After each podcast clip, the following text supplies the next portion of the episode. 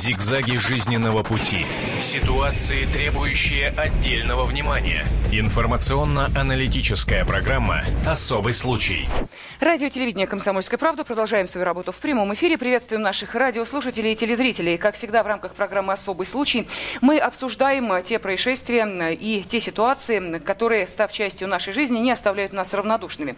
Но э, со знаком ли плюс эти ситуации или со знаком минус, это мы выясняем в течение этого часа. Ну, а сейчас обращаем внимание на Санкт-Петербург. За двух милиционеров, которые ограбили и избили прикладами подрезавшего их водителя, но подробности этой истории я расскажу чуть позже. А затем сожгли его автомобиль. Государство заплатит э, миллион рублей компенсации. Вот этот случай, из ряда вон выходящий, или, может быть, э, первый в череде э, дальнейшей практики, мы и будем обсуждать с нашими уважаемыми гостями и экспертами. А в студии с нами адвокат Московской городской коллегии адвокатов Константин Аркадьевич Шварцер. Добрый день, здравствуйте. Добрый день, очень приятно. Руководитель Московского правозащитного центра Михаил Салкин. Михаил, Добрый здравствуйте. День. А также политический обозреватель «Комсомольской правды» Владимир Варсобин. И я, Елена Афонина. Сразу называю телефон прямого эфира 8 800 200 ровно 9702. Но на самом деле история это не вчерашняя и не позавчерашняя. Произошла она аж в 2010 году, летом. 28-летний предприниматель из Санкт-Петербурга Николай Предтеченский ехал на дачу в поселок Ленинское. И около трех часов ночи впереди его машины Ford Focus показался милицейский автомобиль. В этом автомобиле ехали старшие сержанты Алексей Савиновский и Антон Корнечик. Патрульная машина ехала неровно, то притормаживала, то опять увеличивала скорость. В итоге Притеченский решил машину обогнать. Как вы понимаете, это стражам порядка очень не понравилось. И они решили, что их просто нагло обидели, ну и, соответственно, решили предпринимать соответствующие действия. Они остановили машину, вытащили мужчину из автомобиля, стали избивать его прикладами автоматов и ногами, забрали у него 7 тысяч рублей, но Притеченский вырвался и убежал в лес. И пока он добирался до своей дачи, которая находилась в пяти километрах от э, места происшествия, милиционеры ездили по этой дороге на машине и по громкой связи призывали Притеченского выйти из леса и сдаться. Ну, просто, знаете, как в детективном фильме каком-то. Погоня на преступника. Правда, Притеченский преступником, как мы понимаем, не являлся. Ну, так вот, э, в итоге после того, как Притеченский добрался до дачи друзей, он обратился в скорую помощь. Выяснилось, что у него есть э, сильные травмы, сотрясение головного мозга. Ну а что с полицейскими машиной? Машину нашли во враге, сгоревшую. Правда, из машины еще э, похитили э, портфель, ноутбук, коммуникатор, 30 тысяч рублей и документы. Э, в итоге по горячим следам задержали этих двух фигурантов дела. Э, ну и, соответственно, в декабре 2010 года они были признаны виновными в превышении должностных полномочий с применением насилия, а также в угоне и пособничестве в угоне автомобиля и умышленном уничтожении чужого имущества. Все понятно, ну а как же финансовый ущерб и кто его должен компенсировать потерпевшему? Оказалось, что компенсацию э, материального ущерба и морального вреда постановили выплатить федеральному казначейству. Ну, то есть, проще говоря, государству. И вот полная сумма 1 миллион 109 тысяч 776 рублей. Ну вот в финансовом ведомстве с этим не согласились, пошли споры, дебаты, сколько должны платить, сколько не должны. В итоге все, теперь ясно. Государство за милиционеров, на тот момент это была милиция, должно расплачиваться миллионом.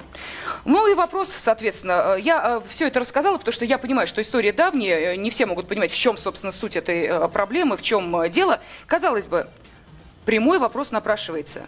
Если есть потерпевший, если доказана вина тех людей, которые совершили преступление, простите, государство-то здесь при чем? Давайте я попробую ответить на ваш вопрос. Я бы его разделил, э, наверное, на две части. Первое, надо нам различать вот это все наше возмущение действиями работников правоохранительных органов, которые тоже, я хоть и адвокат, не склонен демонизировать, но везде встречаются подобные личности, они наказаны, как вы правильно сказали, оба получили по 6 лет колонии. Второй вопрос. Вопрос гражданского права, который касается правил и порядка возмещения вреда. Есть общие правила возмещения вреда, установленные Гражданским кодексом для всех случаев жизни. Э, чтобы было, может быть, понятнее нашим э, слушателям и зрителям, я бы привел пример э, с юридическим лицом. Вот вред, причиненный юридическим лицом, его работниками, угу. он возмещается, соответственно, самим юридическим лицом. Если вот сейчас у нас с вами что-то такое непонятное случится, вы скочите, будете нас вот двоих бить то, в общем-то, «Комсомольская правда» будет за вас отвечать, потому что вы исполняете сейчас свои, уж извините, такой пример, свои исполняете трудовые обязанности. То же самое касается государства. Вред, причиненный сотрудниками государства, вред, причиненный работниками правоохранительных органов, органами дознания, органами суда, возмещается самим государством, потому что в тот момент они были в форме, они исполняли свои служебные обязанности. И сейчас вот секунду, я да, закончу. Да, уже...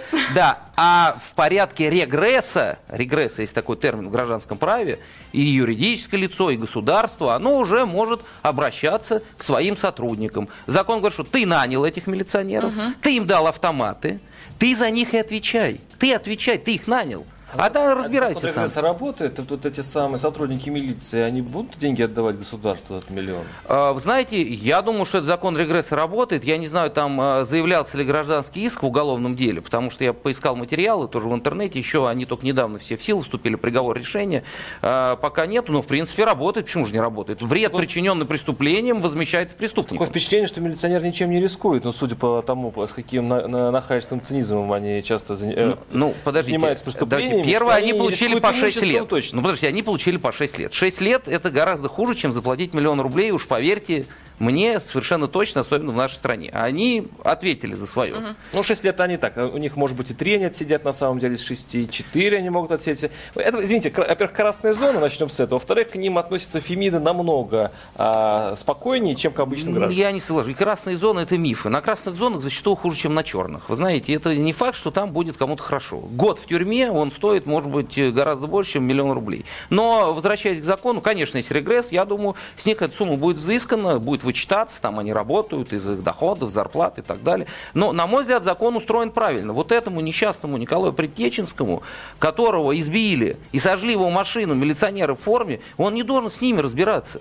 Почему он должен с ними ходить, разбираться? Государство наняло, дало им автоматы. Вот пусть оно и отвечает. И это справедливо. Хорошо, в таком случае объясните, пожалуйста, если государство нанимает врача, так. и врач совершает ошибку, Расплачивается кто, врач или государство? Ну, вы знаете, вот врач как раз на государство не работает, он работает на больницу. Конечно, больница Нет, расплачивается. если это государственное предприятие, это не частная клиника, это... Смотрите, у нас в гражданском праве все четко прописано. Есть да, разные да. субъекты гражданского права. Есть организации, а есть государство, муниципальное образование.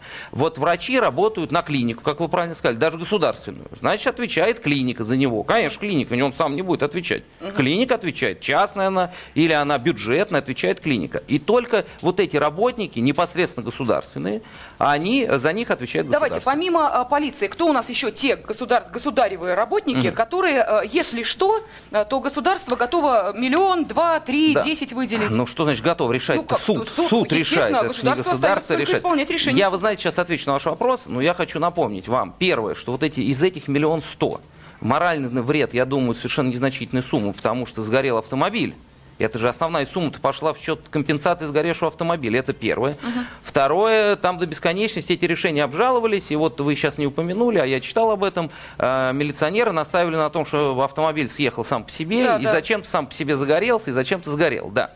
А, теперь кто у нас отвечает, э, за кого отвечает у нас государство? Э, я не буду всех сейчас мучить там цитатами Гражданского кодекса, но тем не менее скажу, что это в статьях 1069-1071 указано. И вот тут четко указана ответственность за вред, причиненный органами местного самоуправления, государственными органами, их должностными лицами, действия органов дознания, предварительного следствия, прокуратуры, суда. То есть это, а, госслужащие. Чиновники силовики. Угу. Э, да, и все работники правоохранительных органов. А вот если, извините, например, ошибся суд, всяких там взяток, коррупции, ошибся. Человеку дали несправедливо э, срок, тюремное наказание. Потом выяснилась ошибка, исправилась. Кто будет платить?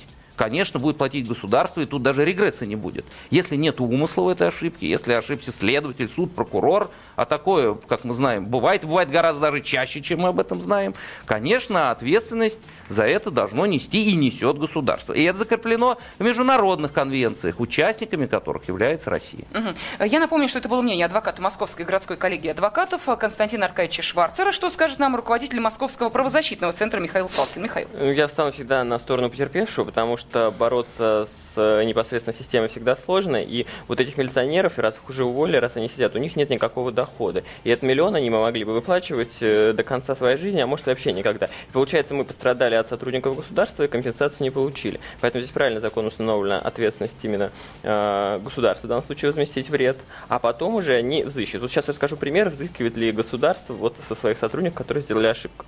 Значит, замечательные были примеры, это в Свердловской области. А, был простой случай, муж с женой по пьяни поспорили, жена мужа пырнула ножом. Соответственно, мужчине была оказана медицинская помощь, женщина была привлечена к уголовной ответственности, и впоследствии прокуратура рассчитала, какие были расходы больницы на лечение вот этого мужчины, uh и оно было взыскано с женщины, которая, собственно, зарезала э, своего мужа. То есть государство бесплатную медицинскую помощь обеспечило э, тому, кому она требовалась, но оно не обязано лечить, когда мы каждый раз друг друга пыряем ножом. То есть, по сути, вот обратное взыскание с тех э, виновников, оно есть в государстве и действует. Тогда объясните мне, пожалуйста, почему по такой статье, как халатность, э, сотрудник правоохранительных органов может отделаться штрафом? Но ну, денежная компенсация. Это уголовная да, ответственность. конечно, это разные вещи. Есть угу. уголовная ответственность, а есть гражданская. Он не может отделаться штрафом. Штраф он платит в рамках уголовной ответственности. Но если эта халатность привела к причинению вреда материального, да, да, да. то в рамках гражданского дела сначала заплатит государство вот эту всю сумму, а потом в порядке регресса оно может взыскать с этого сотрудника. А вот вам реальный случай. Произошел несколько дней назад. Я думаю, что, Володь, ты э, поддержишь меня. Мы помним э, громкую историю, когда два сотрудника полиции не оказали помощь девушке, которая пострадала от руки отчима. У нее были ножевые ранения в голову. Они приехали, посмотрели на нее, повздыхали, развернулись и ушли. И в даже итоге не девушка... вызвали скорую помощь, кстати, да. нет. Оставление девушка... без помощи. Да, в итоге девушка скончалась. Им предъявили как раз вот эту самую э, статью халатность. В итоге сколько они получили, вы не знаете? А я вам скажу, 30 тысяч и 35 тысяч они должны выплатить. Все. Дальше они чисты, белы, свободные и могут э, гулять прекрасно. Это норм... Э, вот ну, э, почему здесь часто, нет. часто такие приговоры именно? Те, нет, давайте, во-первых, откажемся вот от этого сталинского подхода, что всех надо посадить, наказать и расстрелять. Ну тут приговор суда, на мой взгляд, справедливый. Почему? Давайте так, нету скажем так, прямой причинно-следственной связи, прямой, она есть косвенная, между ее гибелью и действиями этих сотрудников. Это же не из-за них она погибла, она погибла, Они не прямой нету, прямой связи, я повторю, прямой причинно-следственной связи, она есть косвенная. Вызвали помощь, может быть, ей помогли бы, может, не помогли бы, она есть косвенная связь. Не надо все время всех наказывать, сажать, и, э, штрафовать, Тут приговор совершенно справедливый. Кстати, Аркадьевич, то да. есть если я доползла до э, состояния, в чудовищном состоянии, там, избитая, израненная, приползла к сотрудникам правоохранительных органов, для того, чтобы все-таки мне оказали какую-то помощь, они могут через меня перешагнуть, э, сесть в автомобиль и уехать. А дальше уж это, извините, подберут меня, не подберут, что со мной будет, это их совершенно не касается. Не это могут. даже не, э, не оставление э, в... Нет, ну что значит не могут? Могут, раз такие случаи ну, бывают. Они могут, но это не правомерно, давайте от них да. избавляться, давайте их увольнять, давайте взыскивать с них смотрите, ведь штраф, который вот им приговор, это штраф в пользу государства как наказание для них. Скорее всего, их э, еще лишили права занимать какие-нибудь э, должности в течение двух лет. Нет там в приговоре? Но мягкое наказание не, спро- не провоцирует вообще такие случаи? А, скажем так, здесь в чем беда? Здесь их только оштрафовало государство за преступление. А пусть еще, соответственно, представители вот этой девочки, там, э, родители, опекуны, да, взыщут еще компенсацию с милиции за то, что а, они... А вы знаете, я вот думаю, здесь компенсации взыскана не будет, потому что, повторяю, не они причинители вреда. Вот в вашем примере кто-то же вот вас довел до этого состояния, какой-то преступник, он вам в вашем примере и должен выплачивать, понимаете? Потому что он вас довел, ну или наследником, не дай Боже, довел вас до этого состояния. То есть, еще раз, при возмещении вреда и вообще в гражданском праве тут важна прямая причинно-следственная связь. Если сломался светофор, горит зеленый во все стороны, а человек переходит и, не дай боже, он погиб, понимаете, но связь все равно косвенная. Это же не тот виноват, тут светофор придумывал. Хотя вроде он и виноват, плохо придумал. Ну, кос, нет прямой связи. Прямой нет связи, нет выплаты. Ага. А мне еще вопрос, да. кстати, э, все-таки возвращаясь к этой истории с машиной. Вот смотрите, как получается, что получается.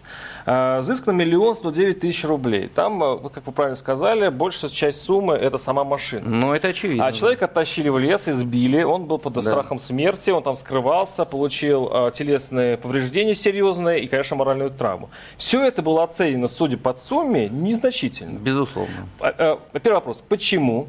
А второй вопрос такой. Э, представители Минфина просили отменить решение Кировского районного суда, которое ранее обязал дан дан То есть получается, что еще и Минфин-то не хотел платить даже эти деньги. В чем логика вообще таких решений и почему так долго люди э, выбивают вот эти крохи? Знаете, давайте я начну, а коллега тогда закончит. Значит, начну со второго вопроса. Понимаете, есть же еще вот эта вся бюрократическая система судов государственных органов. В государственных органах как? Раз решение не обжалуешь, значит взял взятку у другой стороны. Прав, не прав, должен обжаловать обязательно. Из-за этого суды напряженно работают, бесконечное количество инстанций, бумаг. Бывает ситуация очевидная, а все равно они обжалуют, потому что в ином случае э, против них и подумают. И эта система неправильная, ее надо менять однозначно. По поводу суммы компенсации морального вреда. Э, у нас эти суммы, они, вы знаете, ну не просто мизерные, а они унизительны для людей, с этим можно согласиться. Сейчас чуть-чуть эта практика меняется. Понимаете, вот сейчас, получается, ему там, наверное, 1200 там выплатили, а еще бы лет пять назад ему выплатили бы там тысяч двадцать. Я, вы знаете, приведу вам такой пример. Я знаю один случай, когда человек лишился кисти руки прожил без кисти 40 лет, а закон в этой части имеет обратную силу, и в части морального вреда там на протезирование взыскали, на это, на это понятно, в части морального вреда за то, что у человека 40 лет нет кисти правой руки, ему суд э, присудил выплатить 500 рублей, понимаете? Ну вот такая у нас, собственно говоря, практика возмещения морального вреда. Наверное, вот коллега может э, тоже что-то Здесь добавить. прописано, эти суммы где-то прописаны. Суд определяет, определяет Никаких суд. норм нет. Или и психология Ситуация такая? в том, что суд, он все равно э, финансируется из бюджета. И получается, ус- э, когда он присуждает большие суммы, он, по сути, отбирает деньги у государства. И, наверное, э, действие судьи просто ну, неформальным образом не будет одобряться. Потому Он, что он же независим от государства. с точки зрения, да, права и закона он должен быть независим. Да, должен, он должен, а, по да. совести, по справедливости. Но никто не знает, сколько будет стоить палец человеческий, и в разных странах эта цена совершенно разная. И мы, конечно, привыкли там смотреть зарубежные фильмы, где там взыскиваются миллионы Русский евро. палец, он дешево стоит. Но да? боюсь, что у нас, э, чтобы взыскать большую компенсацию морального вреда, вам придется принести справку от психолога и психиатра, что вы каждый день страдаете, что вы пьете кучу всяких лекарств, и то это не гарантирует, а то, что компенсация Это, знаете, не поможет, я бы еще добавил следующее. Ведь взыскивают низкий моральный вред не только с государства, но и с э, других, с юридических лиц, с физических лиц. На мой взгляд, у меня такое ощущение. Это подход не только вот в этом, как бы я согласился, в части государства, подход во многом советский. В Советском Союзе было как? Вот любые нетрудовые деньги запрещены. Вроде вот в ментальности судей, ты же эти деньги не заработал, ну отрубили тебе руку, ногу, голову, мало ли, со всеми бывает. За что ж тебе деньги? Ты же их не зарабатывал, а не зарабатывал, значит, тебе не за что платить. Это, вы знаете, такая ментальность и вообще отношение нашего гражданского общества к моральному вреду. Вот сгорел какой-то Ford Focus. Может быть, для этого несчастного Притеченского, да плевал он на этот Ford Focus. Завтра пошел, купил новый. Ему эта сумма не принципиальна. А то, что человека чуть не убили, он, может, пять бы этих Фордов, Фокусов купил, лишь бы с ним этого не было. Но суд рассуждает по-другому. Сгорело железо, ну тут все понятно. Документы, оценка, чеки, справки, верните. А то, что тебя чуть не убили, ну, не убили же и А может быть, радуйся. это, это отношение нашей Фемиды, нашей судьи вообще к людям? Я А, просто- вот, да. Ну, просто как к вот такому не, не очень ценному материалу. Вопрос, знаете, сколько стоит человеческая без- жизнь в нашей стране? Вот Безусловно, хочется но спросить. здесь есть и коррупционная составляющая. Понимаете, завтра ведь как будет? Будут взыскивать большие суммы. Начнут Васе взыскали рубль, а Пете за то же самое 100 миллионов. Вроде суд же определяет. И больше того, есть и в моей практике есть такие случаи, когда суды взыскивали какие-то колоссальные суммы морального вреда по миллиону рублей, по 2 миллиона рублей за какую-то вообще ерунду, ну, например, задержка рейса. Ну, какой тут моральный вред на миллион рублей? Ну, он есть, конечно, но не такой же. Понимаете, это очевидно дела коррупционные, ангажированные. Ну как, суду что скажешь? Суд же определяет. Что хотим, то и делаем. То есть бывает за смерть человека взыскивают. Вот я вам скажу практику российскую в среднем. За смерть человека у нас взыскивают 200-300 тысяч рублей. За смерть. Это средняя такая практика российских судов. За какие-то тяжелые увечья, какие-то тяжелые увечья. Вот у меня личная серия дел, я езжу по Российской Федерации. Э, Правда, ну, я адвокат, я тут на стороне причинителя вреда, но тем я пытаюсь снизить этот вред. Ну, понятно. А, да, там очень тяжелый вред, и вы знаете, и как бы даже будучи готовым платить больше, суды как бы кулуарно говорят, говорят, слушай, по 100 тысяч мы им заплатим, это нормально, 100 тысяч, что еще нужно? Они там просят миллионы, не надо нам тоже портить свою практику, не надо нам нам портить свою статистику. Ну, я не могу сказать, что нет, потому что у меня есть мой клиент, который говорит, чем меньше, тем лучше. Но, безусловно, вот такая у нас ситуация. Давайте мы спросим нашу аудиторию. Вот все-таки, как вы считаете, должно ли государство расплачиваться за действия своих госслужащих и силовиков? А мы поняли, что именно эти категории и э, могут рассчитывать на то, что если, не дай бог, они совершают какое-то преступление, которое можно в том числе и финансово компенсировать, да? Я правильно безусловно, все говорю? Безусловно, да. То, соответственно, государство берет на себя вот это обязательство обязанность, э, вот эту обязанность выплачивать деньги потерпевшим Закон возлагает. Закон, Закон возлагает да. на государство. Да. Вот как вы думаете, может быть, эту практику изменить? Может быть, это уже нужно как-то пересматривать? Может быть, не государство, а все-таки личная ответственность важнее, финансовая в том числе?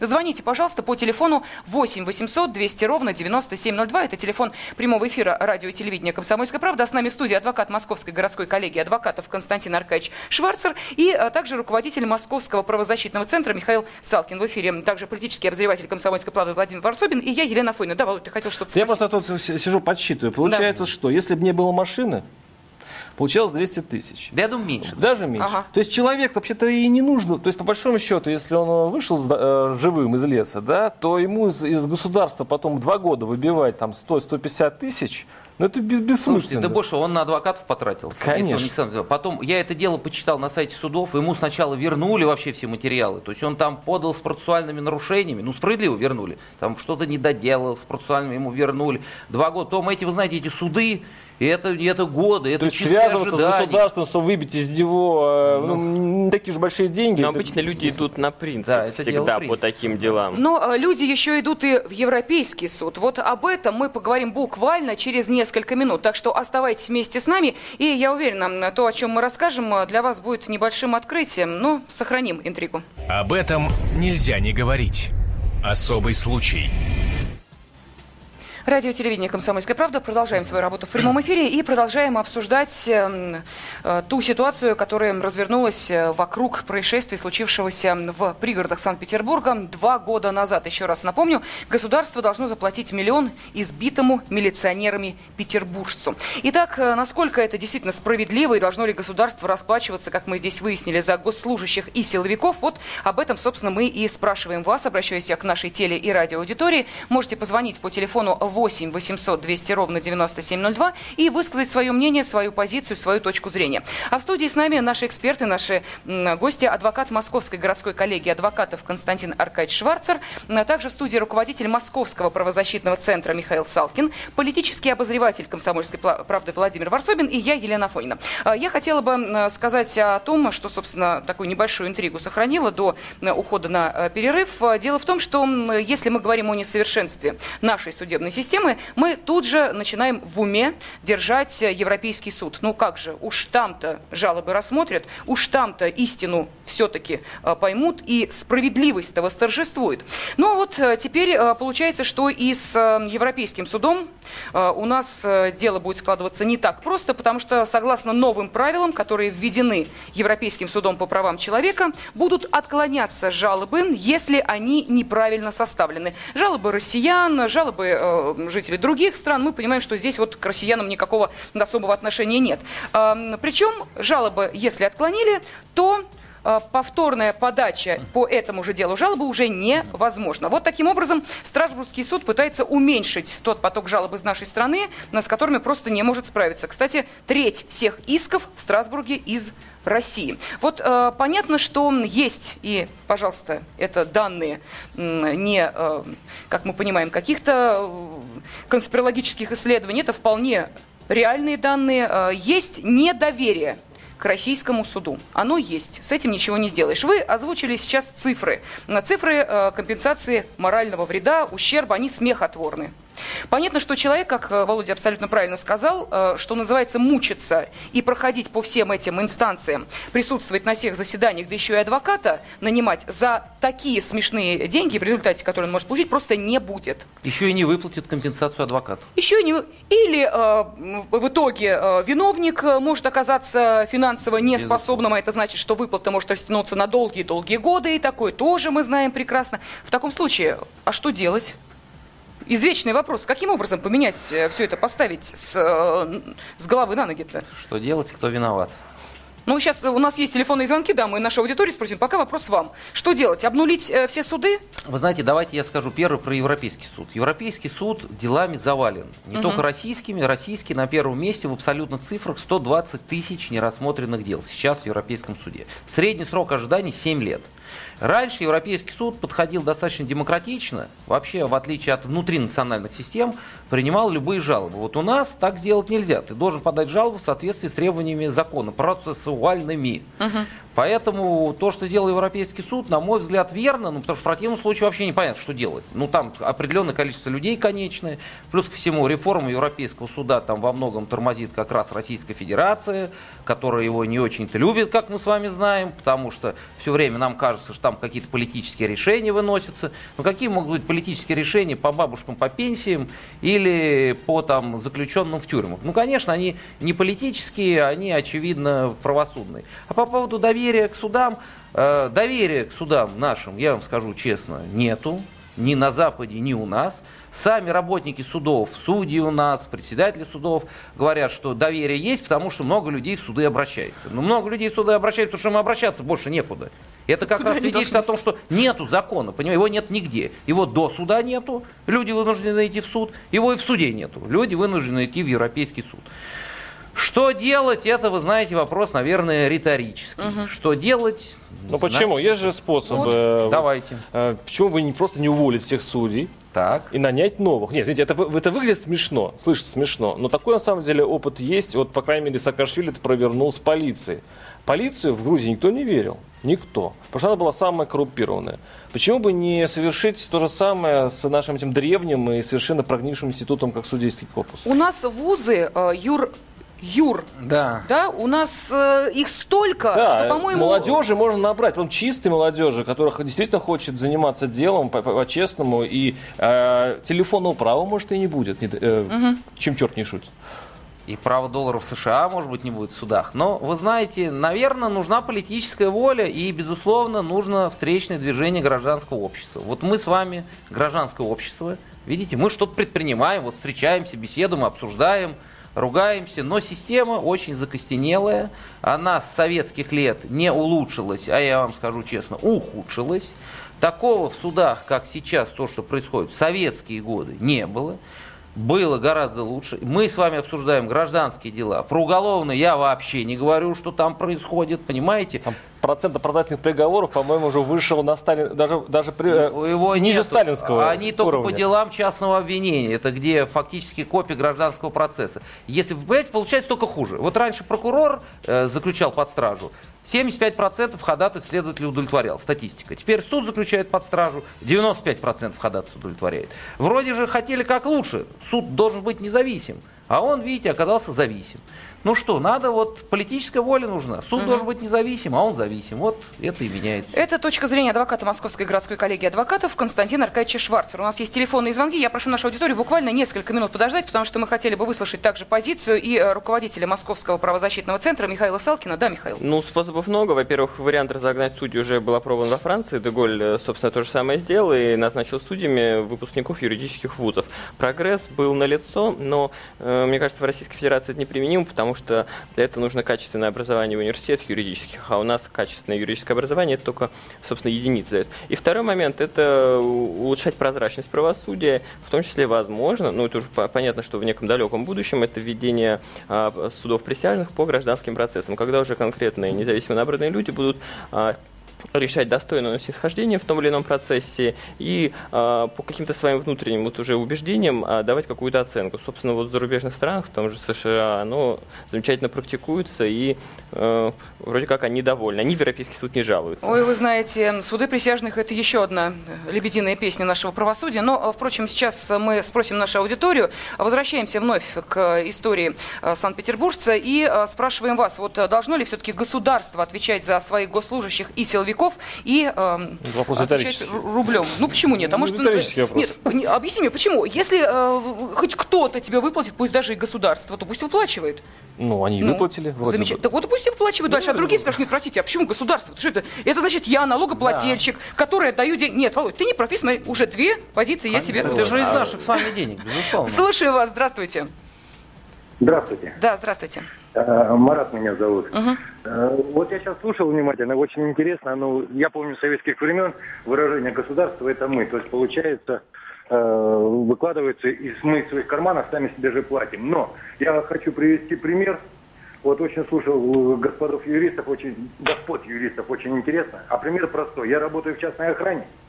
И в последние, вот с января месяца, туда ввели простой э, постулат личная ответственность. Удостоверение охранника, инспектор разрешительной системы МВД ставит свою личную печать. И у нас очень, после января месяца, очень сильно снизился процент нарушений. Потому что это личная ответственность. Я uh-huh. считаю, что должна быть личная ответственность тех же судей, прокуроров, да и других работников, милиционеров, тех, кто работает на государство. Вот пускай э, они со своих именно денег, со своих возможностей все ущербы, которые наносятся, и платят. Вот да, спасибо, Марат. Надо... Э, понятно, если судья принимает неправильное решение, если в итоге дело пересмотрено, и если в итоге понятно, что, да, действительно, суд был неправ, может быть, действительно вести личную ответственность. Судья э, Иванова Марья Ивановна ставит свою личную э, печать, или такое Чем есть лучше сейчас? врача, который ну, тоже платит деньги. Дорогие свои... друзья, ну нет, это уж точно не годится. Почему? Суд, Почему? я вам объясню, значит, во-первых, суд имеет право на ошибку, которую может поправить вышестоящий инстанция инстанции. Для этого и есть множество, масса инстанций. Другое дело, если судья умышленно выносит заведомо неправосудное решение или приговор. Тогда личная ответственность есть, возбуждается уголовное дело, и материальная есть ответственность, и уголовная. А если у нас каждый судья за каждую свою ошибку, а у нас все-таки есть определенный процент отменительных решений приговоров, будет лично отвечать, так это никто там и работать не будет, и а правосудие а, не а будет. сколько примерно число посаженных э, судей вот за умышленное вынесение неправильных э, приговоров? Я думаю, что ну, в, в худшем случае нисколько, а в лучшем там один или два. Ноль. Да, Ноль. Да. Ну, вот. Но это про систему мы говорим. Это мы говорим про систему. И про реальность тоже. И про реальность, да. Угу. Да, ну мы говорим, надо менять систему, конечно. А сколько вы слышали случаев, чтобы какую-нибудь судью или какого-нибудь судью поймали на взятки? Да практически не бывает таких случаев, не освещается. А тем не менее мы знаем... Через адвокатов это, да, деньги идут. Это, да? конечно, не про нас, не про нашу страну, не про нашу систему, но где-то мы слышали, такие все-таки случаи встречаются. Давайте еще один телефонный звонок выслушаем. Игорь, здравствуйте. Здравствуйте. Итак, ну, ваше поводу... мнение, все-таки государство должно э, платить за госслужащих и э, силовиков? Я считаю, ну, должно обязательно изменить это в практику, понимаете, потому что государство это изначально, как правовой аспект, должно осуществлять вот этот надзор. И, и люди, которые там работают, они должны точно понимать, значит, что они делают и на что они идут. Но, опять же, государство потом с этих людей должно истребовать эти деньги вот, работой или еще каким-то образом. То есть оно не должно быть в накладе. Вот. Но первоначально не затягивает этот процесс. Государство обязано выплатить людям, пострадавшим моральный ущерб и прочее. И вот у меня еще вопрос к вашим значит, э, участникам передачи, если можно. Да, пожалуйста. Вот, вот э, кредитно-потребительские кооперативы, вот я звоню из Волгограда, да, это тоже вот куча пострадавших был здесь, в городе Волгограде, кредитно-потребительский кооператив. Вот. И государство сейчас говорит, и чиновники все, когда обращаются пострадавшие пачки, а вы же сами деньги принесли. Вас никто не просил туда идти. Но, опять же, государство создало условия для того, чтобы люди поверили этому. Они видели рекламу, они видели, как это все значит, э, надежно заключается договора с людьми. Люди верили государству, понимаете? Государство не обеспечило их права их сохранность их вкладов. И оно обязано тоже, я считаю, выплатить людям деньги, а потом истребовать тех людей, которые организовали эту аферу. Вот. И в том числе и чиновники. Значит, э, Понятно, Игорь, спасибо. Ваша точка зрения ясна. Так мы можем сейчас э, сказать, что государство должно выплачивать э, долги, допустим, МММ, которые до сих пор не выплачены э, участникам первой пирамиды. Вы знаете, я лично очередная... категорически противник такой позиции. Объясню очень быстро почему. Мы все взрослые люди, дееспособные, совершеннолетние. Куда мы несем свои деньги, мы решаем сами. Мы должны определять. Мы не дети малые. Это вот если дети наши что-то сделают, то это другой разговор. Поэтому давайте все-таки мы тоже не будем забывать, что мы должны нести ответственность за свои поступки. Если мы принесли деньги мошенникам, мы должны с этих мошенников их и требовать назад. Государство здесь ни при чем. Угу. Это была точка зрения адвоката Московской городской коллегии адвокатов Константина Аркадьевича Шварцера. Ну и давайте уж, э, Коль, все-таки мы понимаем, что в студии еще руководитель Московского правозащитного центра Михаил Салкин. Может быть, действительно стоит, ну, ушли от темы, но таков звонок, таков вопрос. Защитить э, права тех людей, которые, увы, к сожалению, оказались... Ну, во-первых, в бюджете не предусмотрены деньги на помощь всем вот этим пострадавшим пайщикам, потому что подобных э, не, э, кооперативов, которые привлекали деньги ничего не строили, их масса. И это может превратиться просто в машину об откачивании денег из бюджета. Здесь в данном случае, э, как известно, никакой глава управы никаким пайщикам не рекомендовал платить деньги именно в этот кооператив. То есть они действительно, правильно сказано, решения принимали сами. А вот по поводу, если вернуться к основной теме ответственности госслужащих, чиновников и полицейских перед, э, соответственно, гражданами за их неправомерные действия, если мы не хотим, чтобы бюджет оплачивал эти э, денежные средства. Давайте э, введем систему страхования, которая, собственно, действует в полиции, если не ошибаюсь, Лос-Анджелеса, когда полицейские ну, уплачивают Ну, давайте мы, Михаил, простите, я должна вас, вынуждена вас перебить. У нас есть мнение наших радиослушателей, зрителей, мнение аудитории. Давайте завершим наш разговор именно этим. Готовы ли государство платить за полицейских и служащих? Смотрим и слушаем. И на самом деле не выплатили, хотя по закону должны были. Ну, э, сложно очень. Ну, ну, я, ну можно, да, но очень сложно. Если, я думаю, нормального адвоката нанять, то можно добиться. Знаете, если иметь хороших адвокатов, то я думаю, что да. Это очень трудно, я думаю. Если бы государство могло а, такие компенсации, наверное, оказывать, страховые компании, наверное, бы не участвовали в программах страхования. Да? Все бы компенсировалось государством. Поэтому здесь надежда только на себя, ну и, возможно, на страховые компании, хотя не все они, конечно, а, свои обязательства выполняют. Я думаю, нет. В нашей, в нашей стране нет никаких компенсаций. Нет. Нет. Люди просто будут избиты и все. Зачем, зачем платить человеку, если его можно убить или покалечить? И этим показать э, человеку, что в течение этого часа вместе с нами. А мы благодарим нашу аудиторию и наших уважаемых гостей и экспертов. Всего доброго. До встречи. Спасибо, всего хорошего. Зигзаги жизненного пути. Ситуации, требующие отдельного внимания. Информационно-аналитическая программа «Особый случай».